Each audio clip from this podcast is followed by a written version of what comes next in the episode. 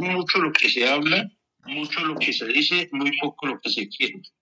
Nosotros hemos hecho pruebas con equipos fabricados por nosotros en Colombia, en las industrias farmacéuticas, cosméticas y alimentarias.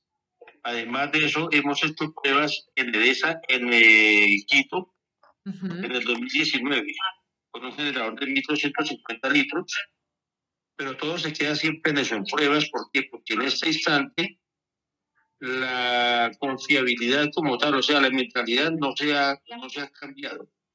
Y en muchos años no se va, pues no se va a cambiar. Ok, ¿por qué? Porque hay, hay mentalidad de que hay limitaciones en la regulación o cuáles serían de pronto lo que no deja que hayan más proyectos de hidrógeno.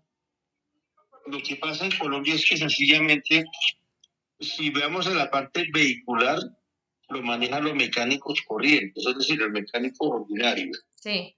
El mecánico corriente le dice al cliente, usted le echa hidrógeno a su, a su, a su carro, se le van a estallar las llantas. Se le va a dañar la batería. Una cantidad de, de temas, la cosa más bestial. Entonces, si se varó el carro, la culpa fue del hidrógeno. Si salió la batería, fue la culpa del hidrógeno.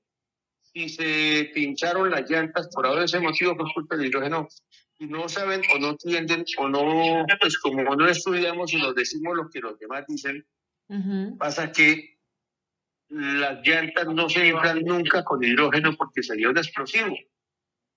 El hidrógeno no, pues no se a comprimir no solamente a, cierta, a, ciertas presiones.